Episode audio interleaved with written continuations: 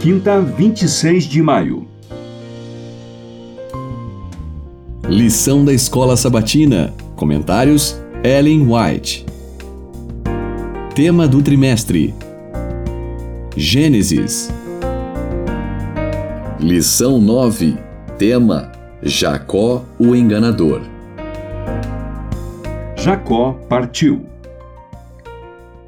Passando-se o tempo, Labão ficou com inveja da prosperidade maior de Jacó, o qual se tornou mais e mais rico, e teve muitos rebanhos, servas, servos, camelos e jumentos. Gênesis 30, verso 43. Os filhos de Labão partilhavam da inveja do pai, e suas palavras maliciosas vieram aos ouvidos de Jacó. Jacó se apossou de tudo o que era de nosso pai ele juntou toda essa riqueza a partir do que era de nosso pai.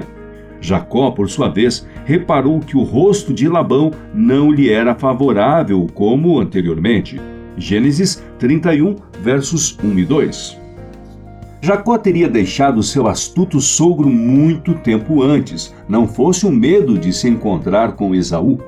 Agora ele via que estava em perigo por causa dos filhos de Labão, que, ao olhar para sua riqueza como se fosse deles, poderiam tomá-la pela violência. Patriarcas e Profetas, página 156. Jacó ficou angustiado.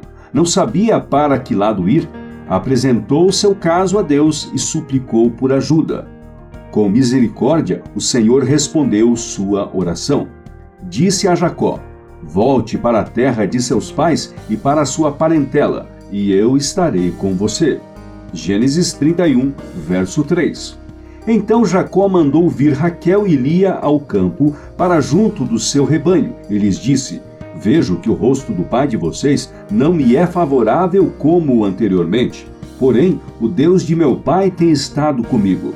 Vocês mesmas sabem que com todo empenho tenho trabalhado para o pai de vocês, mas ele me tem enganado e por dez vezes mudou o meu salário.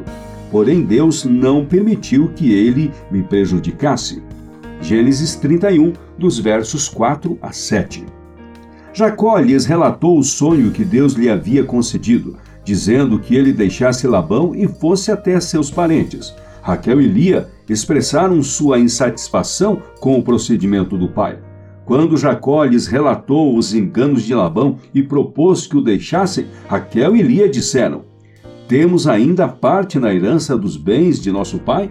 Não nos trata ele como estrangeiras?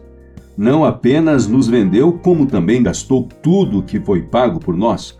Toda a riqueza que Deus tirou de nosso pai é nossa e de nossos filhos. Portanto, faça tudo quanto Deus lhe ordenou. Gênesis 31, dos versos 14 a 16, História da Redenção, página 65. Desde o pecado de nossos primeiros pais, não tem havido comunicação direta entre Deus e o ser humano. O Pai entregou o mundo nas mãos de Cristo para que, por sua obra mediadora, redimisse o homem e reivindicasse a autoridade e santidade da lei de Deus. Toda a comunhão entre o céu e a raça decaída tem sido por intermédio de Cristo. Foi o Filho de Deus que fez aos nossos primeiros pais a promessa de redenção foi ele que se revelou aos patriarcas. Adão, Noé, Abraão, Isaque, Jacó e Moisés compreenderam o Evangelho. Esperavam a salvação por meio do substituto e fiador do ser humano. Esses santos homens da antiguidade mantinham comunhão com o Salvador que viria ao nosso mundo em carne humana. E alguns falaram com Cristo e os anjos celestiais face a face. Patriarcas e Profetas, página 312.